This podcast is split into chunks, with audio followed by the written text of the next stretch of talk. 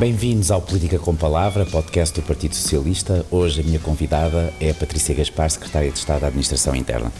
Muito obrigado por ter, por ter vindo. É um gosto, Luís. Obrigada e eu. E sabe, sabe que uh, uh, este tempo é um tempo em que é muito do curto prazo. Nós já é possível, já é quase impossível antecipar o dia de amanhã, quanto mais daqui a um ano ou daqui a dois anos. Sem dúvida. Mas uh, eu quase fiquei surpreendido quando, quando uh, vi as notícias dos primeiros incêndios. É como se nós estivéssemos a viver numa bolha uh, com o Covid, em que nos mudámos, nos transformámos, a seguir a, a, a uma ideia de futuro, uma ideia de recuperação com o PRR Uhum. e de repente há os incêndios. Ah, os incêndios. É verdade. Mas eu presumo que não tenha tido esse problema. Na sua cabeça sempre foi um problema É. uh, e sempre foi aqui um, uma, um receio de que alguma coisa pudesse não, não resultar. É uma constante. Vamos lá ver, nós sabemos, hum, na área da proteção civil é tudo muito hum, baseado às vezes no fator surpresa, exceto no que diz respeito aos, aos incêndios rurais. Nós sabemos que há, temos anos piores, temos anos melhores, mas preparamos-nos todos os anos para este período de verão. Uh, a dita época de incêndios é um conceito que nós estamos a tentar destruir aos poucos, uhum. porque efetivamente, uh, fruto muito das dinâmicas que hoje em dia se instalaram, fruto das alterações climáticas, que já não são um mito, já toda a gente percebeu que estão para ficar e que existem, não é uma ficção. Essas imagens da Alemanha. Da Alemanha, veja-se o que está a acontecer na Turquia, aldeias completamente dizimadas pelo fogo. Uhum. Um, e não, as alterações climáticas não interferem só em questão de incêndios rurais, é, é, é, de facto uma forma nova de olharmos o nosso planeta e a forma como nós próprios temos que nos voltar a posicionar perante as comunidades e as, as sociedades onde estamos integrados. Mas o que é um facto é que nós sabemos que todos os anos, nesta fase, quando as condições meteorológicas se alinham no pior sentido, uh, temos sempre a probabilidade de ter incêndios rurais. É por isso que temos um plano todos os anos, que é revisto, é por isso que temos diretivas que todos os anos são, são revistas. Preparamos-nos para aquilo que é o expectável. Uhum. Sabemos sempre que pode haver anos melhores, em que podíamos pensar, se calhar não tínhamos precisado de tantos meios, uh, mas também sabemos que há anos piores, como foi o caso de 2017, em que tudo é tudo foi exponenciado, não é? Mas em média sabemos que vamos ter incêndios durante nós, este nós período. Nós já vamos falar do, do, do, que foi feito nestes últimos anos, uhum. uh, sobretudo a partir de 2017, o que é que aconteceu e o que é que foi feito. E se estamos ou não mais bem preparados. Mas, independentemente de estarmos bem preparados, Uh, uh, quando falava das tempestades perfeitas, quando tudo se conjuga para correr mal, uh, nós, independentemente de estarmos bem ou mal preparados, uma tragédia pode sempre acontecer. Sempre. Sempre. E eu tenho dito isso há muitos anos que digo isto e sempre que tenho oportunidade de falar para as pessoas em geral, é algo que eu tento frisar. Não numa perspectiva de criar pânico, não numa perspectiva de de passar uma mensagem de que o sistema não funciona, porque não é de todo isso. O risco zero não existe.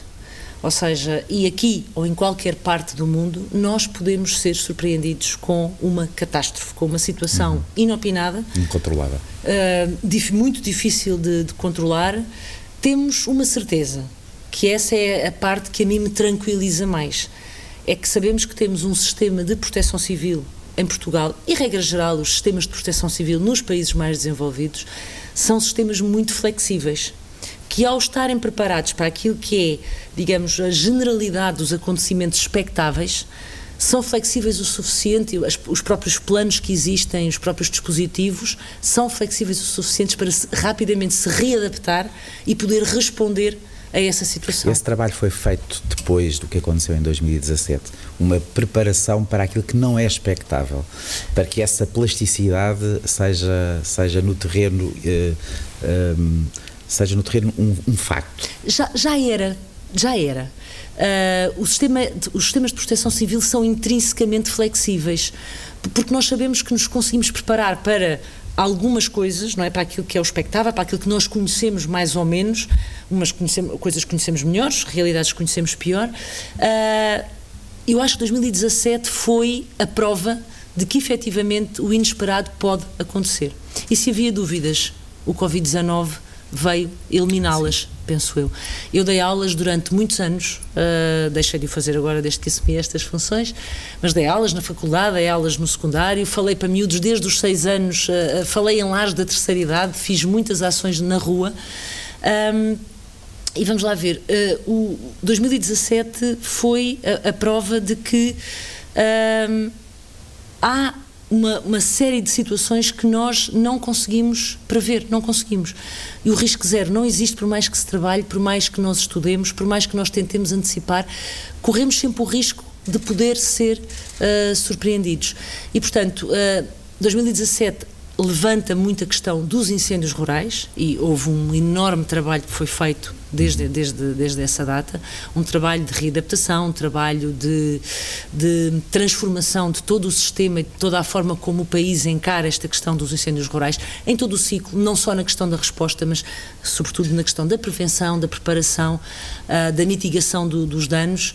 Um, e, portanto, eu acho que nós tivemos, hoje... tivemos também uma pandemia provavelmente, presumo eu, que tenha atrasado muitos processos, a reforma florestal, por exemplo, a chamada reforma florestal. Teve um impacto, eh, não, não tanto na, nas ações da reforma, mas uh, muito na forma como algumas dessas ações depois se materializaram no terreno.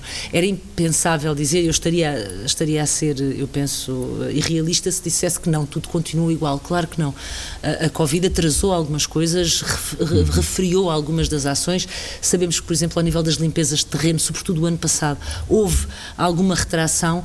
Agora, o sistema, toda, todo o processo processo de transformação, esse continuou. Uh, obviamente que, vamos lá ver, 2019 houve uma, uma, necessidade enorme de nos focarmos na questão da pandemia e aqui o desafio, no nosso caso, foi ainda mais difícil porque tudo o resto tinha que continuar a acontecer, ou seja, nós tínhamos que continuar a preparar-nos para os incêndios rurais, tínhamos que continuar a operacionalizar o dispositivo uh, e tinha, foi uma série de conjugações, de, de, preocupações que de repente se conjugaram, mas que tinham todas elas que ser tratadas em simultâneo, porque eu não podia deixar uma para trás, era impossível. Claro. E, portanto, foi um desafio enorme para o sistema de proteção civil, para os operacionais, quer quem está na frente da mangueira, na primeira linha, quer quem está estrategicamente a pensar o sistema, a decidir, a tomar decisões mais ao nível estratégico.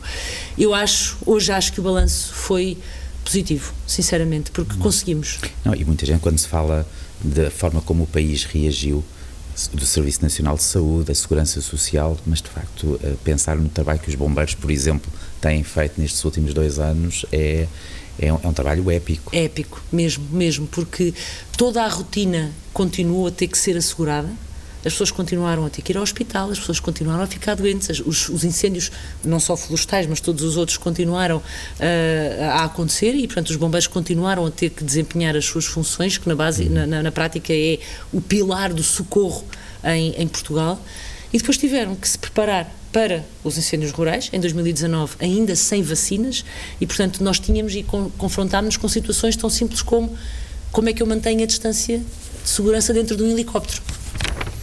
Claro. Em que eu tenho cinco pessoas mais um piloto, pelo menos durante 10, 15 minutos até chegar ao teatro de operações e outros tantos para regressar Aconteceram esses momentos ao longo, ao longo de todo este processo, certamente. F foram todas estas situações. E o que é que lhe passava nós... pela cabeça? Eu, eu, eu sou, por natureza, otimista muito otimista.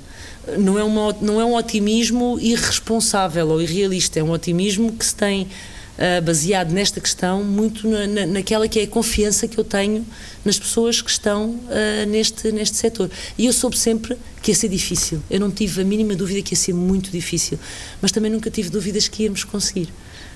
Uhum. Pela, pela enorme confiança que tenho no sistema. Vamos lá ver, o sistema não é perfeito, não há sistemas perfeitos no mundo, não existem. Uh, Já diria o Churchill da democracia. Exato, exato, ex exatamente. uh, obviamente que tem falhas, obviamente que tem situações de, de maior dificuldade, mas uh, os bombeiros são, por natureza, muito aguerridos e não, não são pessoas de, de desistir, não são Se pessoas. Se eu lhe disser um nome, o que é que. tenho curiosidade de saber se, se sabe quem é. Catarina Pedro. É a bombeira que faleceu há umas semanas, ali na A5, a tentar lá está, a tentar cumprir aquela que tinha intrinsecamente como sua missão, não é? Uhum. E não hesitou. Parou o carro na autoestrada com dois filhos, não é? Estava acompanhada de dois, de dois miúdos e não hesitou em tentar cumprir com esta, com esta missão que é o socorro ao próximo, que é salvar vidas.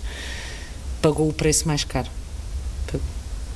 Foi, foi um azar, sem dúvida, foi um azar. Podia não ter acontecido. Podia ter corrido bem, podia ter conseguido cumprir a, a, a sua missão, mas uh, infelizmente neste caso não, não correu bem. Nós por vezes temos de Portugal ideias, o país é um país muito paradoxal, somos e ainda bem paradoxais.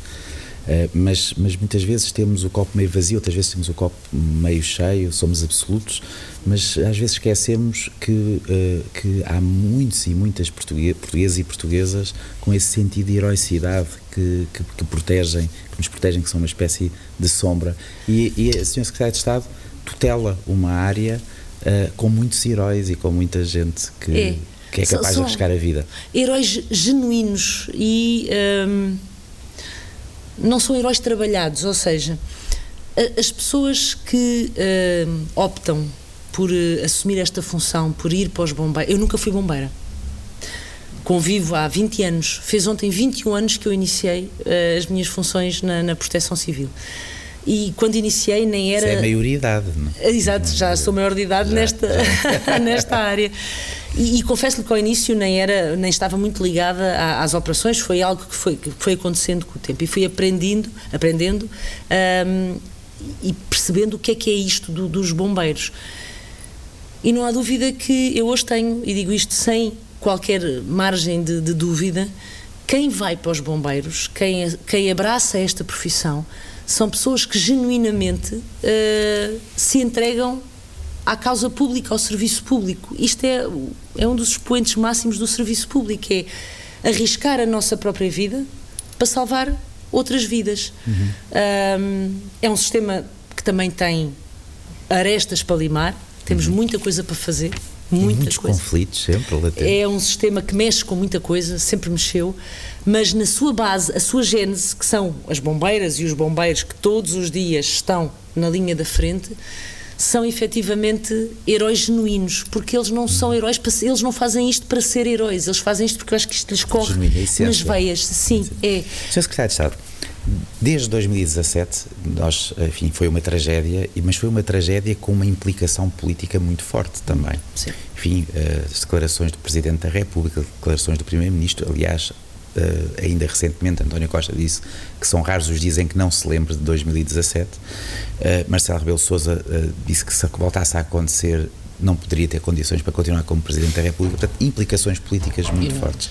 O que é que se fez, o que é que o Governo fez de concreto desde 2017 até agora para prevenir ou para diminuir a possibilidade de acontecer outra coisa parecida? Fez-se muita coisa. Outra tragédia parecida. A bolha o grande pacote é um pacote de transformação do sistema. Nós tínhamos tido em 2003, 2004 e 2005, algumas pessoas já não se lembram, mas tivemos também três anos muito complicados em termos de incêndios florestais, sobretudo 2003 e 2005. Esses três anos já tinham levado a uma primeira revisão deste sistema. Foi quando criámos o Sistema Nacional de Defesa da Floresta contra Incêndios, quando se aprovou o Plano Nacional de Defesa da Floresta contra Incêndios, quando identificámos o sistema que estava em vigor até agora, que tem estado em vigor e que tem, de alguma forma, uh, no qual se tem baseado toda a atuação que temos feito, quer na prevenção, quer na preparação, quer na resposta. Envolvidos estes anos e com o murro no estômago que foi 2017, porque foi efetivamente um murro no estômago para todos nós, uh, percebemos também que se calhar estava na altura de voltar a revisitar o sistema. Porque o mundo mudou, Uh, muita coisa mudou desde 2006 até agora. Uh, e, portanto, era de facto o momento de revisitarmos o sistema. E o que se iniciou foi, logo em 2017, logo no, em outubro de 2017, uh, a aprovação de toda uma estratégia que está a ser implementada.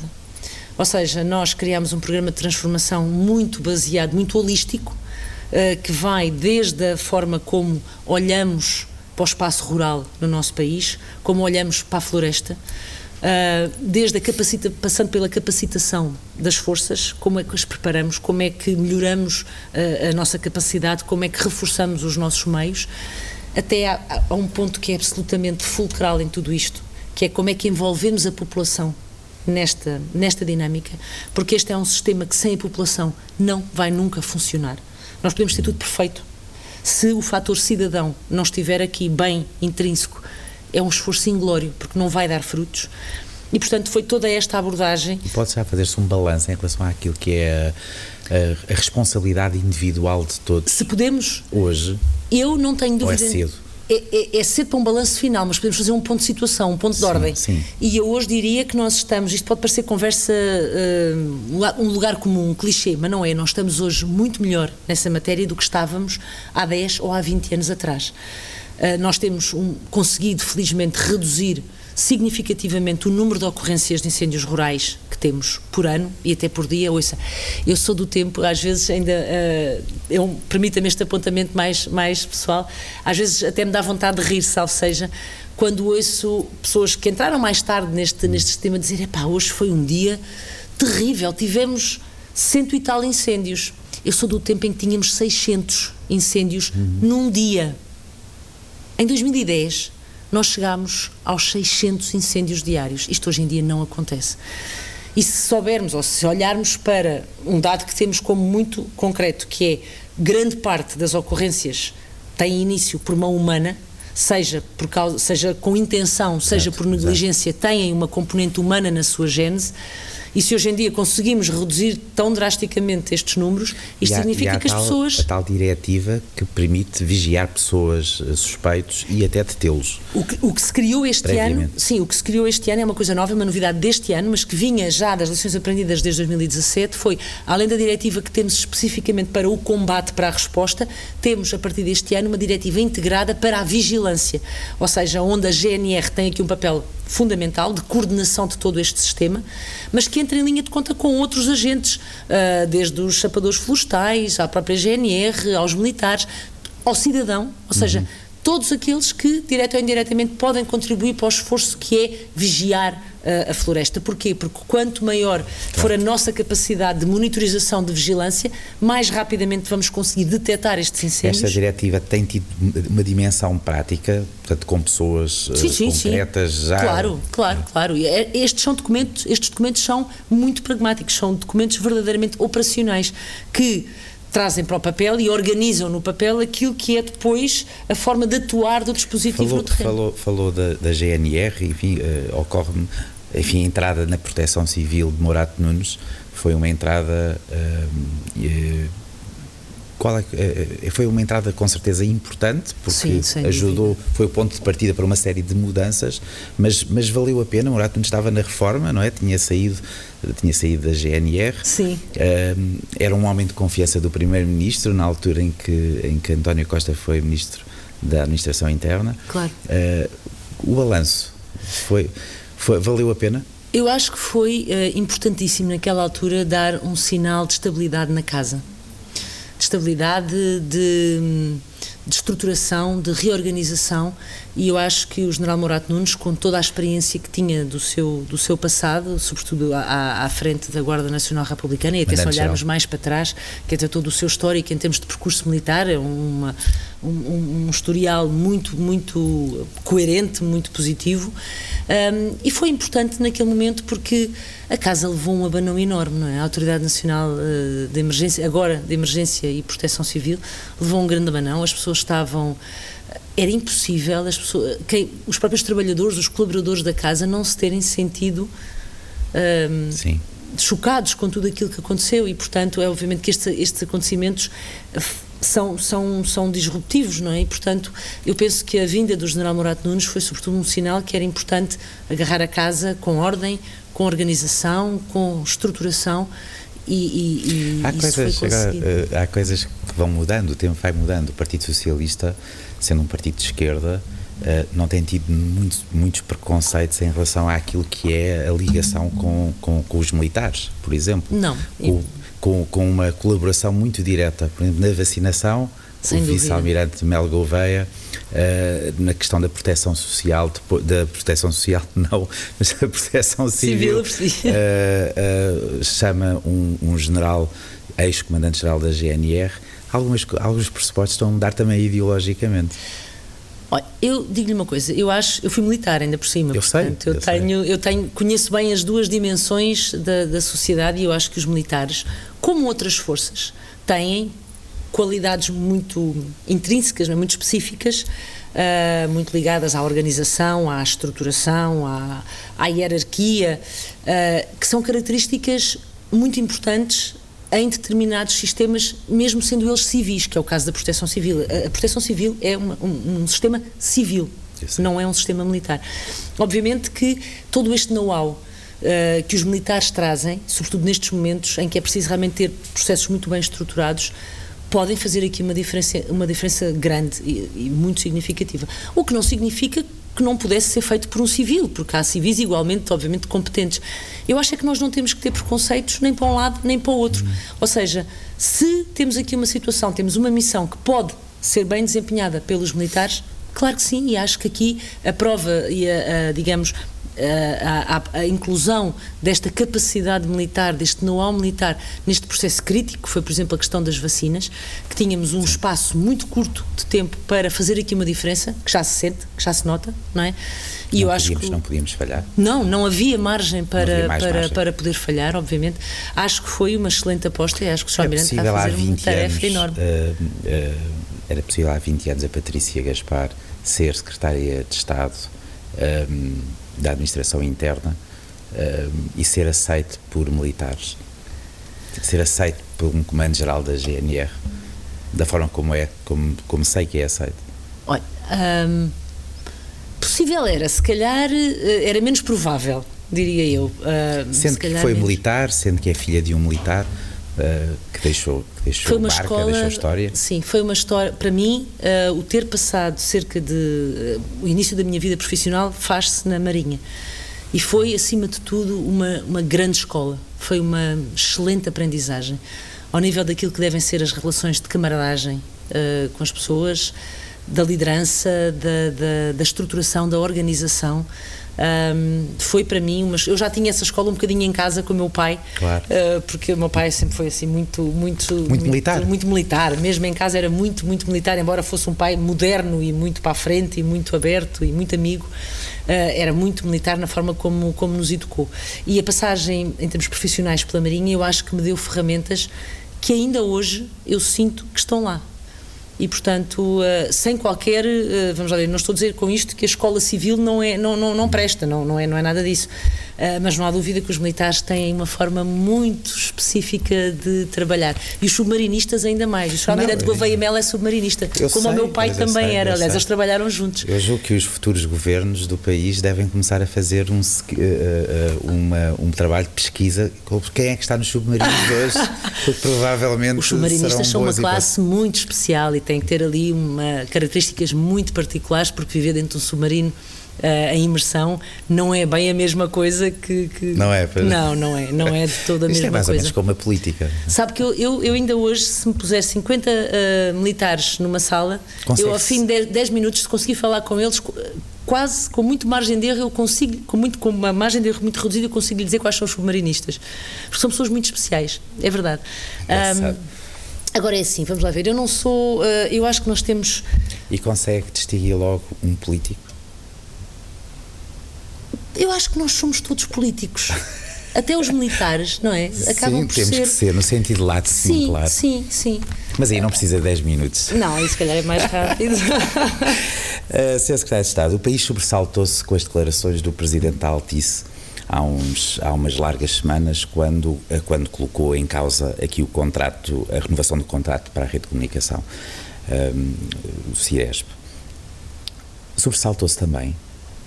Não. Surpreendeu aquelas declarações? Não. Não, não Aqueles dias foram difíceis. Vamos lá ver. Uh, eu, eu, sabia e soube desde o início, sobretudo desde o início, desde que comecei estas funções, desde, desde que este governo tomou posse, em outubro de 2019, e que o, que o dossiê me foi, de alguma forma, entregue no, no Ministério da Administração Interna, foi sempre uma enorme preocupação que nós tivemos, porque eu sei, obviamente, que este é um sistema crítico para o país, que muitas vezes associamos só às situações de grandes emergências, mas não é. O Ciresp é a base das comunicações claro. de, de, de, emergência durante uh, todo o período, fora mesmo da época de, das, grandes, das grandes emergências. Sempre. Os bombeiros, a GNR, a PSP, é o, sistema que usam no seu dia a dia, mesmo para aquelas que são as ocorrências normais, e portanto, uh, eu sabia desde sempre que tínhamos aqui uh, um, em mãos um, um dossiê complexo, difícil, que mexe com com, muitas uh, energias diferentes.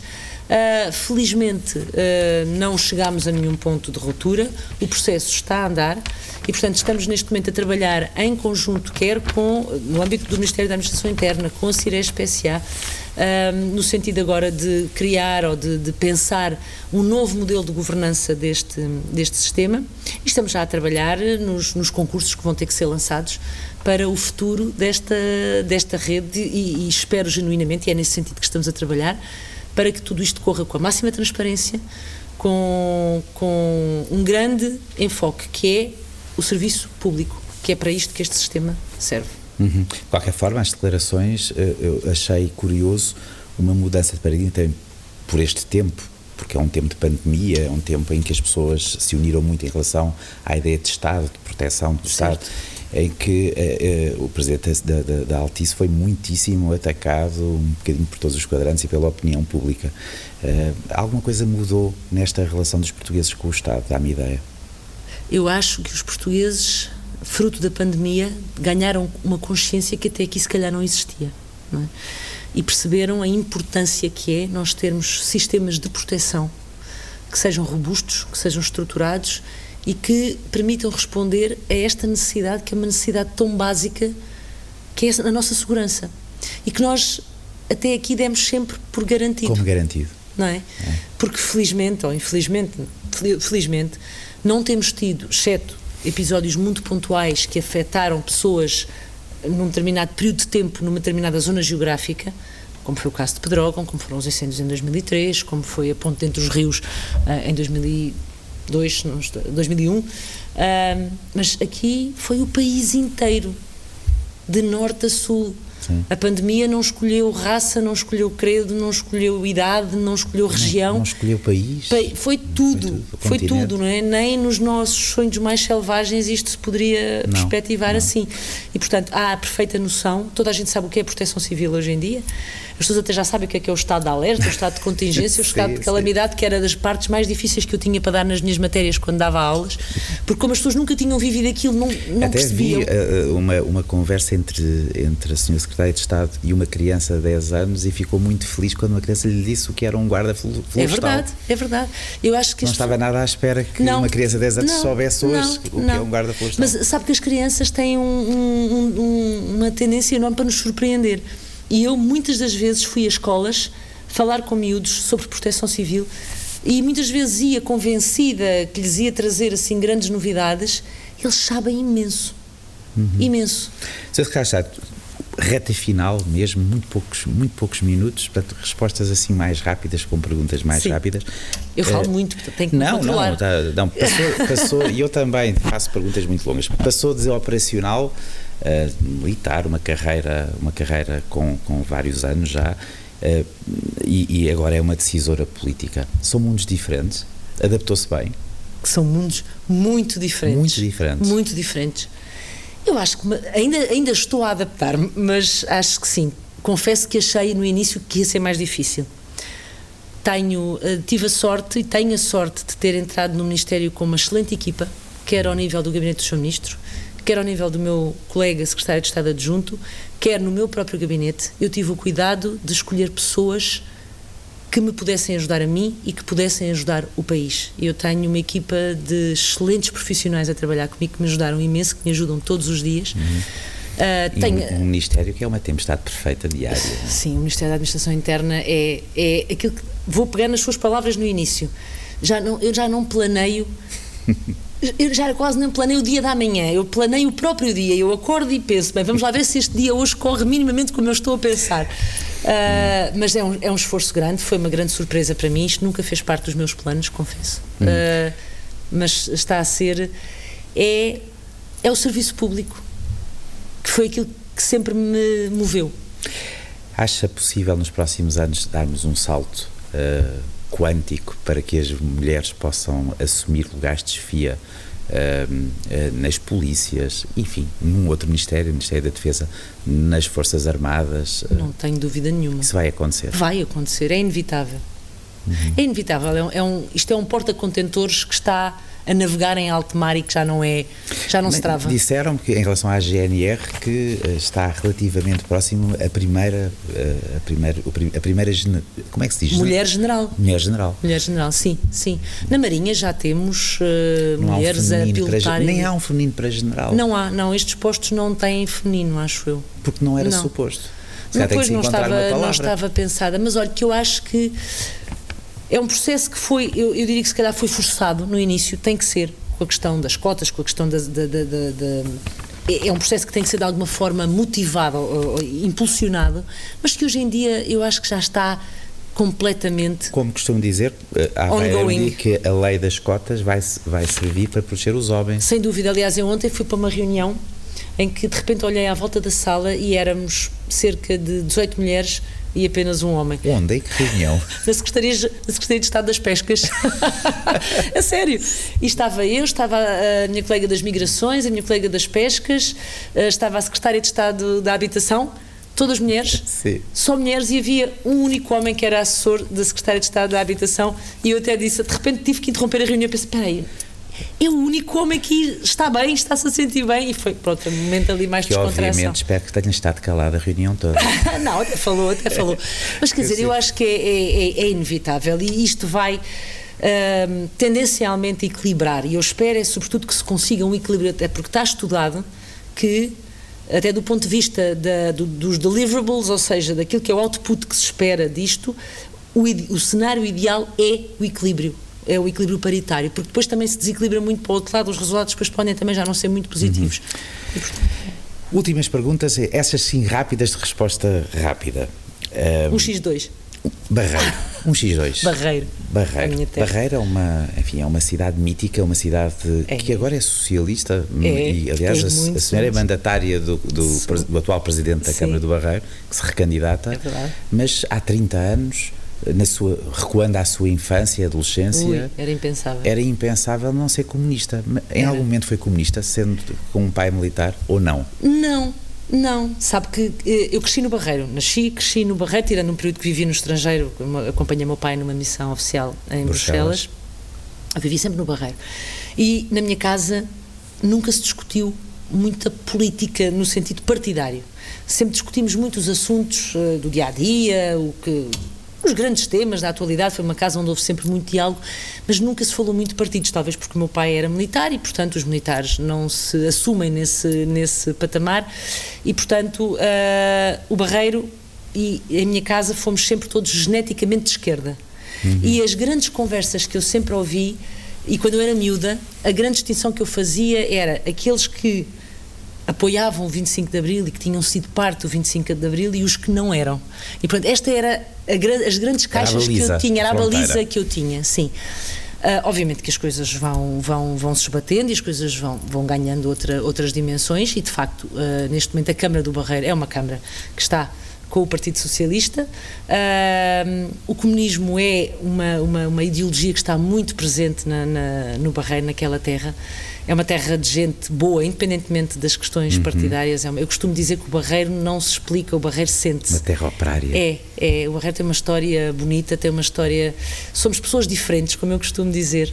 Uh, mas sim, há 20 anos atrás era impensável uh, a Câmara do Barreiro não estar no, no, no, Partido Comunista. Mas pronto, as coisas, as coisas mudam. Aquela coisa é um, é um mito urbano ou não de que ou, há um período da sua vida que foi espia? eu trabalhei nos serviços de informações, sim. sim. E trabalhei na parte operacional, uh, fazia a recolha de, de, informações, tinha fontes, trabalhava muito no terreno, sobretudo no dossiê de Timor-Leste. Eu tenho tido, isto, a vida também se faz de momentos de sorte, não é? E teve o privilégio de, no momento em que o país sim, uh, estava a seguir todos os dias a questão de Timor-Leste, com Xana Guzmão preso, eu fui das primeiras pessoas que falei com o Xanana Guzmão quando ele estava na prisão.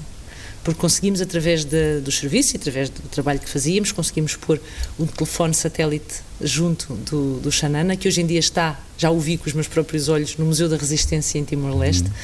Uh, foi um período fantástico da minha vida. Foi um período em que se conseguiu. 20, 20, não tinha, tinha 23 anos. anos.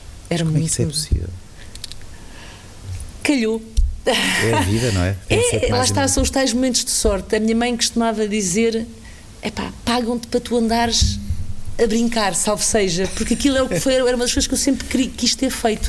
Uh, e, e, aí tive, tive sorte e tive a sorte de apanhar este dossiê de Timor e de, naquele momento tão crítico que vai ficar para a história e consegui em 2016, fui convidada para ir a Timor e estive lá e recebi uma condecoração do Presidente da República por aquilo. Não é pela condecoração, mas o facto de finalmente ter conseguido lá ir e ver aquilo foi... Pela minha parte, foi um, foi um prazer. Obrigada, Luís. Espero, espero que a Senhora Secretária de Estado continue a... Uh, nesta operação e nesta, neste, neste outro submarino um, e que durante, durante muitos anos e que não troque o governo pelo, por um submarino qualquer, por já não, estar já farto ou por se cansar. Já não, já não tenho idade para submarinos, agora é outro, para outras coisas, seguramente. Foi um. Muito obrigada, Liz, igualmente. Muito obrigado. Obrigada.